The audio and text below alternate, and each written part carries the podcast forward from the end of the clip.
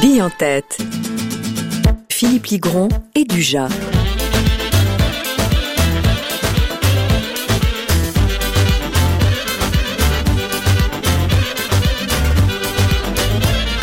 Paroxysmique joie de vous retrouver. Bonjour Philippe, bonjour à tous. Salut déjà, bonjour à tous. Oui, effectivement, très heureux de vous retrouver dans cette période de l'Antiquité, période assez vaste, assez étirée dans tous les quatre coins du globe, pas tout à fait à la même vitesse et c'est pour ça que nous avons décidé de nous focaliser sur un endroit qui nous paraît important pour notre développement à nous au niveau de l'Occident, au niveau en tout cas de la Suisse, c'est la Mésopotamie. Alors on en a parlé hier, on l'a vu un peu en long, en large, en travers. Et puis ben on se disait pourquoi, comment c'est venu à cet endroit-là, sa position stratégique au carrefour entre l'Orient, l'Occident, l'Inde et puis en plus les montagnes au nord, la, la mer au sud. Mais il y a surtout eu ce vecteur incroyable qui est la route des épices et ça va être un peu le sujet d'aujourd'hui. Contrôlé notamment par un empire qui s'appelait l'empire séleucide, fondé par euh, Séleuce, hein, qui a commencé à développer ses petites affaires à partir de moins 300 et l'empire a duré jusqu'à moins 64. Bah dis donc, bravo copain, c'est beau. Je bûche. Ah, c'est bien, prépare mes fiches moi. c'est vrai que moi je vis pas mal sur mes acquis, mais en même temps, c'est pas grave, ça fait aussi partie du binôme. Donc, je disais, cette route des épices et cette route de la soie, très importante parce que il y a une civilisation en Orient, en Extrême-Orient, qui est la civilisation chinoise, qui est déjà extrêmement développée, qui bat, qui se, qui se développe à une vitesse prodigieuse, qui est très raffinée, très élaborée. On commence vraiment à mélanger les ingrédients de manière très réfléchie. On mange en fonction de son sexe, hein, si on est de son genre, pardon, si on est un homme, une femme. On mange en fonction de son rang social, mais on mange aussi en fonction de son humeur. C'est pour dire que c'est quand même une, gastronomie qui est assez, assez réfléchie donc tout ce savoir, toute cette euh, ce raffinement, ces techniques de, de préparation culinaire asiatique Comment c'est arrivé jusqu'en Mésopotamie Grâce à la soie, puisque les Chinois n'ont pas que de la gastronomie dans leur dans leur poche, ils ont aussi de la soie. Ils produisent déjà cette soie, cette soie qui est très recherchée par rapport à sa solidité, mais aussi par rapport à sa finesse de grain. Et eh ben, ça va développer cette route de la soie. Tu vas me dire, mais quel rapport avec les épices? Je vous invite à imaginer le globe terrestre en Amérique, puisqu'elle n'a pas été inventée encore. Mais imaginez qu'il y a cette Chine, il y a euh, il y a la Mésopotamie, et au milieu il y a l'Inde. Donc ça veut dire que les Indiens sont aussi intéressés par cette soie. Et ces Indiens vont faire du troc avec les Chinois, c'est-à-dire qu'ils vont échanger euh, la, soie contre des épices, puisqu'ils en ont énormément au niveau du choix des épices. Mais ça va partir aussi vers la Mésopotamie, qui elle a l'argent et qui elle va attendre de cette route de la soie et de cette route des épices des produits absolument fabuleux contre monnaie sonnante et trébuchante. Osons un fantasme culinaire, peut-être complètement anachronique. Peut-on imaginer des curries déjà à l'époque? Complètement.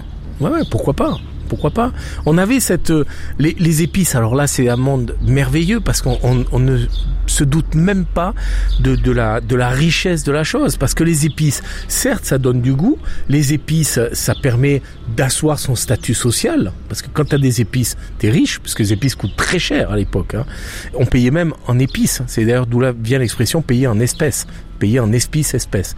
Et puis il y a aussi toute la partie symbolique des choses. Et cette symbolique va perdurer jusqu'au XVIIe siècle à peu près, où on va avoir euh, certaines connaissances en termes de signification des épices, euh, protection des maladies et ce genre de choses. Donc chaque épice a des vertus de prestige, a des vertus aromatiques, des vertus culinaires forcément, mais a aussi des vertus, euh, je dirais presque de superstition en tout cas euh, par rapport à ce milieu-là. Quelles étaient les épices les plus prestigieuses à l'époque des Mésopotamiens, des Séleucides? Ben, il y avait le coriandre avait énormément d'importance. Il y avait le coriandre, il y avait la muscade. Tu te rends compte, la muscade, c'est quand même quelque chose qui était sur des îles et que personne n'avait accès. Et, et ça, on va prendre un exemple concret, par exemple les, Occidentaux, c'est-à-dire les Européens, s'intéressent très rapidement aux épices. Tu vois, parce que les Romains, par exemple, sont extrêmement friands d'épices, mais les épices coûtent horriblement cher.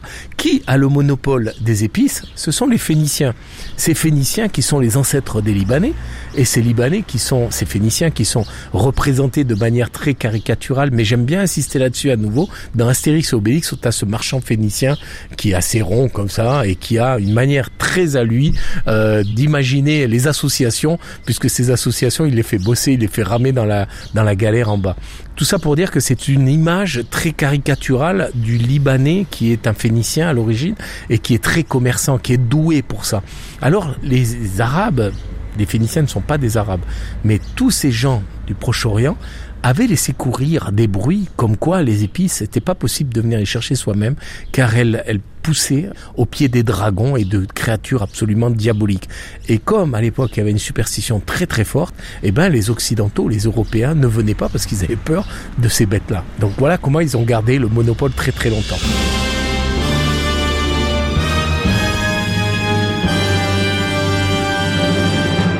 Archive RTS. 2014. Autres arènes, celle d'Avanches qui accueillait hier un festin romain. Les convives ont pu déguster des mets cuisinés dans l'Antiquité. Menu préparé depuis des mois par Philippe Ligron et l'ancien chef étoilé Gérard Rabet. Un festin de découverte. Venu de l'Antiquité, des recettes aussi étonnantes que de l'agneau à la sauce de poisson ou encore des tétines de vache fumée. En quelques instants, les convives font un saut gustatif de 2000 ans parfois surprenant. Alors le repas est excellent, par contre la tétine j'ai un petit peu de peine avec, mais... c'est fort, on n'a pas l'habitude. C'est très dominant. Il y a les saveurs, bah, comme le foie gras, on sent bien les, les saveurs des figues et tout ça, c'est très bon. Mais par exemple, le poisson, ouais, c'est presque trop fort. Quoi. Il aura fallu près d'une année à Philippe Ligron pour préparer ses plats. Ce chef, historien de la gastronomie, a puisé dans des ouvrages de l'Antiquité pour élaborer le menu de ce soir. Avec son équipe, il a dû adapter la plupart des recettes. Le truc, c'est les produits. Parce que faire du cygne, du héron, euh, ce genre de produits. Puis il y avait des produits qui étaient encore plus euh, hallucinants, comme de la vulve de truie. Je me voyais pas faire ça. Donc après, il a fallu trouver le juste milieu. Ce soir, les cuisiniers vont servir 18 plats dans un joyeux mélange de goûts et de produits typiques de l'époque romaine. Il y a beaucoup d'épices. Alors donc je pense que c'était pour masquer un petit peu le goût initial du produit. Parce qu'on utilisait quand même toutes les marchandises avant, on utilisait la bête entière. Le festin va durer plus de 4 heures. À la fin, les convives sont repus. Ils ont avalé plus de 2000 ans de cuisine. Le voyage gustatif les a emmenés très loin de leurs habitudes modernes. Ça vaut la peine d'expérimenter, mais franchement, euh, tous les jours comme ça, non, je pense pas. Le professeur Ligron nous raconte la cuisine et ses histoires dans Bille en tête. Oh Bille en tête au Moyen Âge, on, on, met euh, de la coriandre peut-être pour éloigner la peste ou ce genre de choses, pour dire que chaque épice a une signification euh, de protection par rapport à quelque chose. C'est très intéressant que tu parles de la coriandre, parce qu'il paraîtrait qu'il y a une indisposition génétique à la perception de son goût et que pour certains, ça a l'air extrêmement goûteux, extrêmement agréable, et il y a d'autres personnes pour qui c'est juste immangeable. Mais il paraît que c'est génétique, même qu'on aurait trouvé le génome qui fait que tu n'aimes pas la coriandre. C'est possible. Le goût est quelque chose qui vit, qui, qui, qui vieillit, qui prend de l'expérience. C'est-à-dire typiquement beaucoup d'enfants n'aiment pas les, les, épinards quand ils sont gamins et peut-être ces mêmes enfants quand ils deviennent adultes aiment les épinards. Et c'est pareil avec les épices,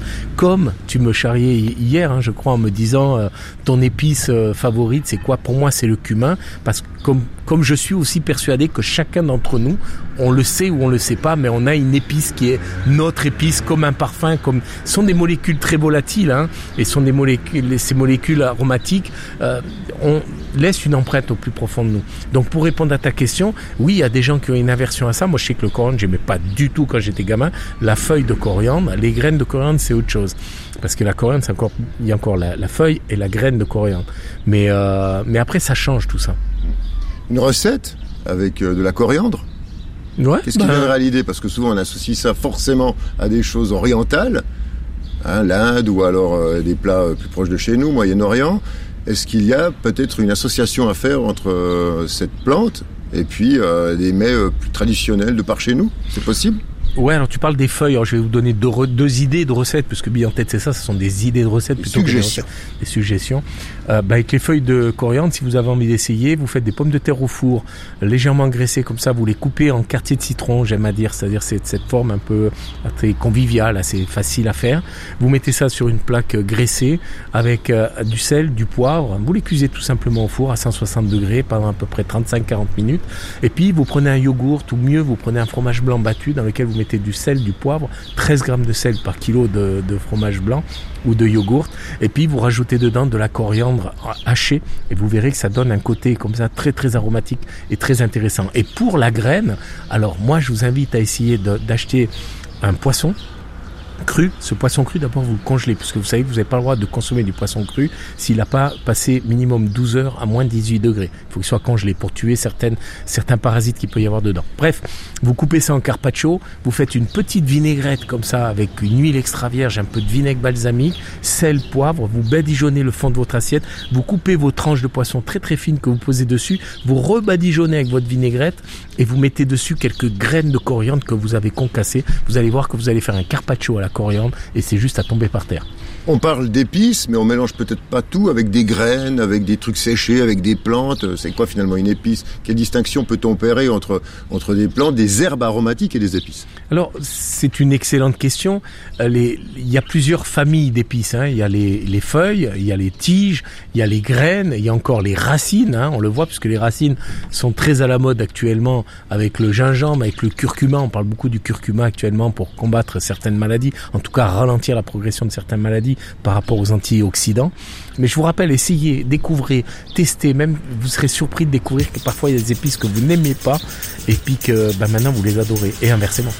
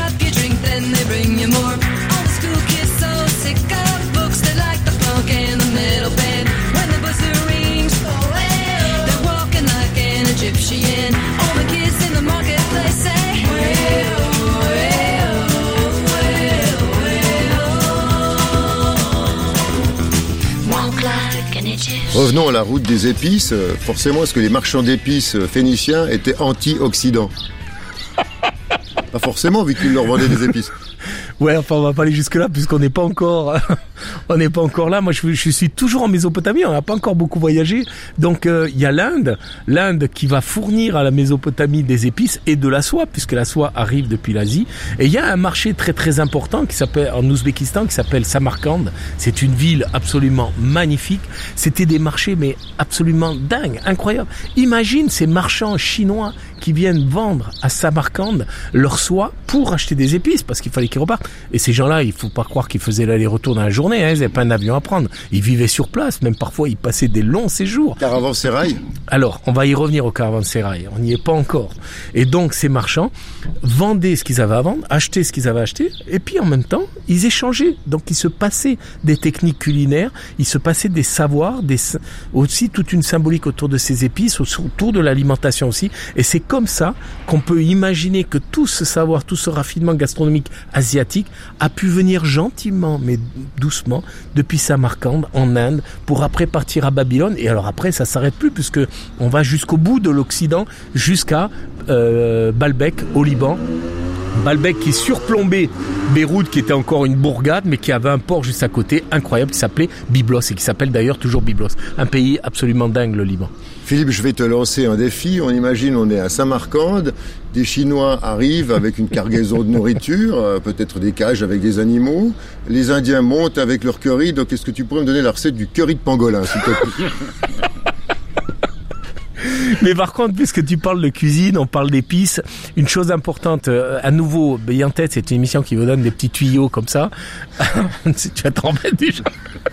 Et euh, euh, quand vous cuisez des mets avec des épices et surtout des quand vous cuisez à température élevée, genre vous colorez de la viande ou ce genre de choses ou du poisson, ne mettez pas les épices directement en contact avec la chaleur parce que une épice c'est très très fragile et la base aromatique même peut être altérée très très rapidement parce que ça n'aime pas les hautes températures. Alors on cuit avec des épices, mais on les met en cours de cuisson et on les met jamais dans la flamme. D'ailleurs, faites l'expérience, vous avez un feu, vous mettez un peu d'épices dedans, vous allez voir, il y a une odeur acre comme ça, très très amère, et c'est pas très très agréable. Donc faites attention à ça. Alors, comment procède-t-on aux technologies culinaires pour avoir une marinade constituée de petites épices? C'est joli avoir des petites épices Bien sur une sûr. marinade, mais à partir du moment où on badigeonne de la viande ou des légumes avec une marinade qui contient des épices, peut-être qu'à la cuisson, justement, l'âcreté de ces épices euh, va parvenir à nos naseaux, Philippe. C'est une excellente remarque, mais non. Pourquoi? Parce que dans une marinade, il y a de la matière grasse et donc cette matière grasse protège les épices. Mettez pas juste de la, des épices directement sur la flamme, c'est ça sur le corps chaud.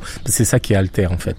Vu qu'on parle de technologie culinaire et que j'ai un maître à la matière, je me permets de te poser des questions. J'ai souvent vu des recettes à la télé ou euh, sur d'autres médias où on parle de la viande à griller, voilà, une bête euh, entrecôte. Certains cuisiniers disent, voilà, il faut mettre un peu de sel, de gros sel avant. D'autres disent, surtout pas, il faut le mettre après. Alors moi, je- c'est ni l'un ni l'autre. Pour moi, je mets pendant la cuisson. Si tu mets ta viande, imaginez, vous avez, as une de bœuf ou même une entrecôte ou un steak sur une assiette, tu mets du sel et tu laisses ça pendant pas mal de temps, qu'est-ce qui va se passer Au bout d'un moment, on va dire que ta viande commence à transpirer, c'est-à-dire que ta viande commence à rendre l'eau qu'elle a. Ça veut dire que si tu, tu la mets à cuire à ce moment-là, un, ta viande, elle va être sèche, elle va être moins bonne à manger, et deuxièmement, tu vas avoir une cuisson qui va être altérée, puisque tu auras ce jus de viande comme ça à la surface, qui va pas te permettre une bonne cuisson par concentration, puisque le fait de cuire par concentration, c'est de créer directement une croûte à la surface de la viande qui va permettre d'emprisonner les sucres à l'intérieur de la viande et pas que la viande se mette à bouillir. On appelle ça en technologie culinaire, mais même en physico-chimie alimentaire, la réaction de Maillard. Bravo, Philippe. on revient peut-être à notre antiquité Oui, revenons à notre antiquité. Nous n'avons pas fini de voyager puisque nous sommes en Mésopotamie et nous allons gentiment nous diriger vers l'ouest, c'est-à-dire vers Baalbek. Baalbek qui est une cité juste incroyablement riche. J'ai eu la chance d'y habiter euh, pour une courte période au Liban et d'y travailler aussi. Et surtout j'ai eu la chance d'aller visiter Baalbek moi-même de mes propres yeux. Et euh, c'est une cité qui est juste dingue. Dingue pourquoi? Parce qu'elle était très riche parce qu'elle aussi elle était presque encore mieux située que la que Babylone. Pourquoi? Parce qu'elle avait la Méditerranée donc toutes ces civilisations qui commencent à émerger les Grecs tout ça et les Chypriotes et les Égyptiens à côté donc il y y a toutes, toutes ces civilisations qui deviennent assez raffinées, qui ont de l'argent, et euh, Baalbek, en fait, ça devient le marché de la région. Donc beaucoup d'argent. Baalbek, c'est une cité qui est sur la montagne. Tu vois la mer depuis en haut et il y a des temples absolument incroyables. Il y a deux temples d'ailleurs. Il y en a un, le pauvre, il y a plus que six colonnes. Et ben le plus petit de ces deux temples est plus grand que l'acropole d'Athènes. Ouais. Pour te dire la démesure. Et c'était tellement la course au grand n'importe quoi à Baalbek chez les Phéniciens, parce qu'on se l'a raconté un peu. Hein, il fallait impressionner tout le monde. Qu'ils ont à Baalbek le plus grand monolithe au monde jamais sculpté. Ils l'ont sculpté sur la carrière. Ils ont même, il est tellement gros qu'ils n'ont pas pu l'amener jusqu'à l'endroit où il était destiné.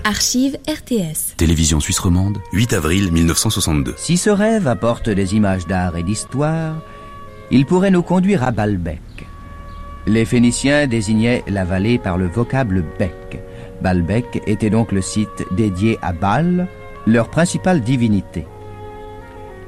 Les édifices phéniciens se sont toutefois écroulés dans la poussière du temps. D'une époque moins éloignée, c'est-à-dire datant d'à peu près 2000 ans, les temples romains constituent par contre un ensemble remarquablement bien conservé. Pourtant gigantesque, il frappe par son équilibre et son élégance. On oublie que ces colonnes sont les plus hautes que l'on ait jamais élevées, ces pierres les plus grosses jamais employées, cette architecture la plus colossale jamais conçue. Les six colonnes subsistant du temple de Jupiter dressent leur garde prétorienne aux abords du temple de Bacchus. Ce dernier, qui ne fut pas le plus grand temple de Baalbek, dépasse pourtant les proportions du Parthénon d'Athènes. À Baalbek, où triomphent les souples arrondis et les formes humaines, le visiteur moderne peut se reposer des angles de béton et des sculptures hostiles. Bien en tête en format Covid, c'est la grande histoire culinaire. Bien en tête. On parlera des Romains plus tard dans la semaine parce qu'on a toujours ce fameux Apicus qui nous trottine dans la tête. Oh là là. Et il y a un autre personnage assez fou de ces histoires gastronomiques, parce que je dis des histoires parce que dans les grandes histoires, dans la grande histoire, il y a plein de petites histoires, notamment celle de Knut Mutpu. Oui.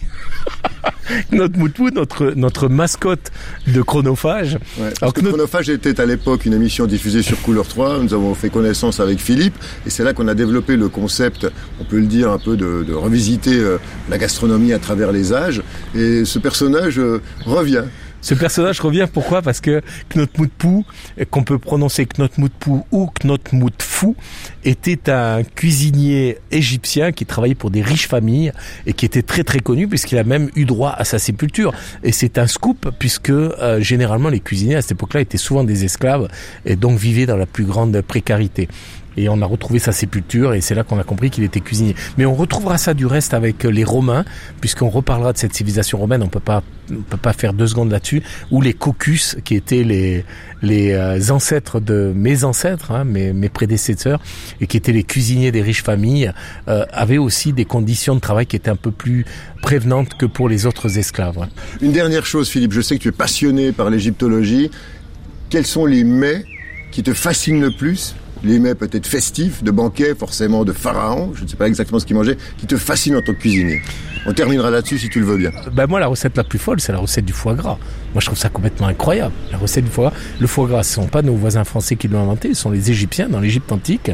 Et cette recette complètement incroyable, prendre un animal, le gaver jusqu'à lui faire presque péter le foie, manger le, prendre le foie, le déveiner, tout ça, ça nous vient de l'Égypte antique puisqu'on retrouve des traces 2500 ans avant Jésus-Christ sur des, des hiéroglyphes, sur les tombes de Saqqara qui explique le, la technique d'engraissement. Alors je vous le fais vite, euh, les Égyptiens avaient vu que les oies et les canards se gavaient naturellement avant de faire la migration d'automne. Il faut savoir que toute la, la, spiritualité égyptienne, en tout cas une grande partie, était basée sur les équinoxes d'automne et de printemps. Hein, donc ça c'est très très important. Donc il y avait toute une symbolique à nouveau là-dedans. Et ils avaient compris que si tuer les animaux à ce moment-là, en tout cas pour ces palmidés, eh ben les foies étaient plus gras puisque l'animal se, se, gavait naturellement pour faire le plein d'énergie. Attention, on n'avait pas des foies qui faisaient euh, 400-500 grammes c'est des fois de 150, 200 grammes, mais ils étaient très gras, donc très bons. Et au début, c'était la nourriture de Pharaon, c'est-à-dire du roi, qui était réservée à lui. Et là, ça a commencé à se démocratiser. Donc les Égyptiens ont commencé à gaver les oies et les canards avec des dates, des dates égyptiennes qui étaient très très réputées parce qu'elles étaient bien grasses.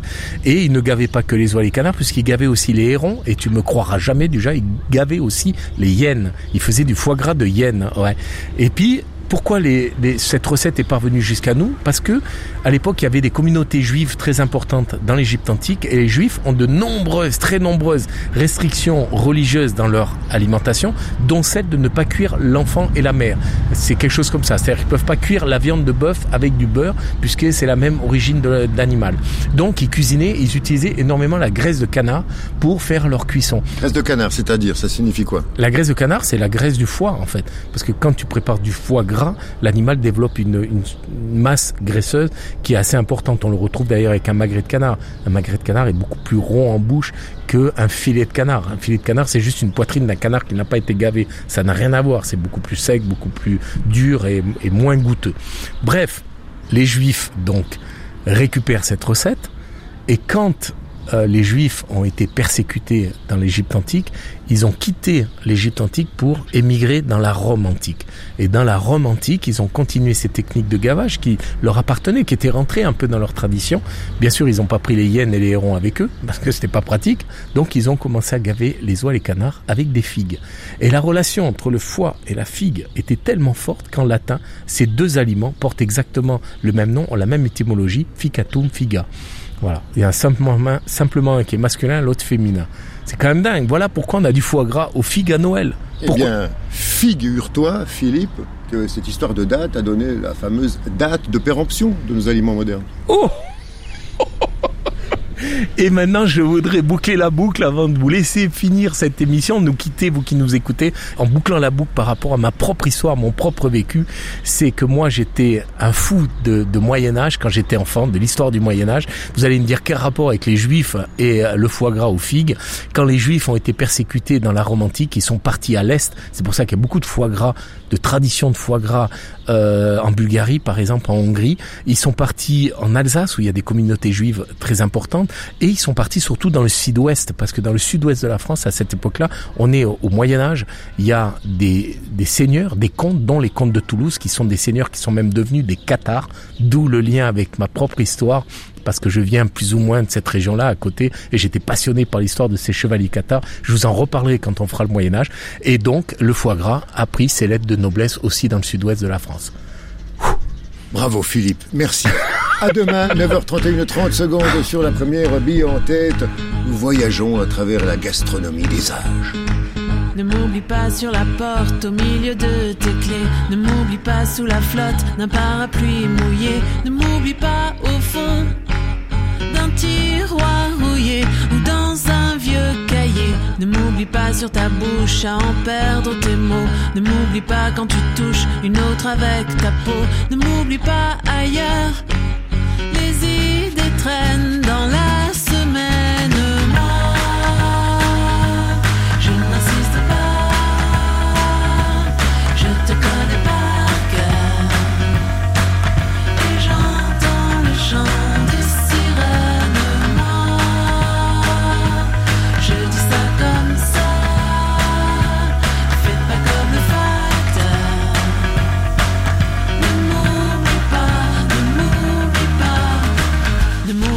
sur la ligne 12 du métro. Ne m'oublie pas sur la pelouse en l'honneur d'un râteau. Ne m'oublie pas enfin dans la lumière face au destin. Ne m'oublie pas à l'époque où je n'existe plus. Ne m'oublie pas dans tes poches, petit bouton perdu. Ne m'oublie pas dehors, hors de tes rêves, la réalité. Moi,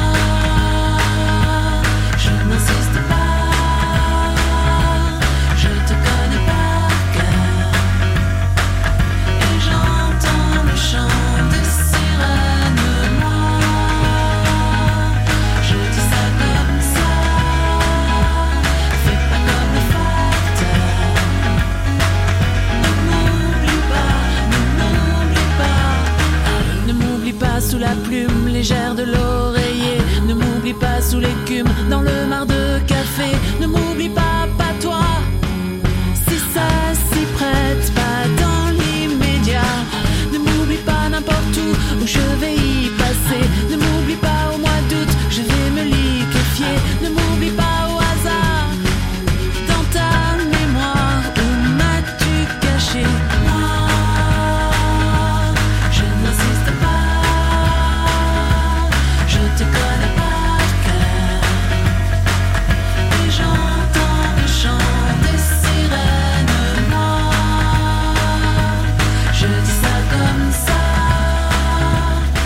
je dis ça comme ça. Il est 10h sur la première.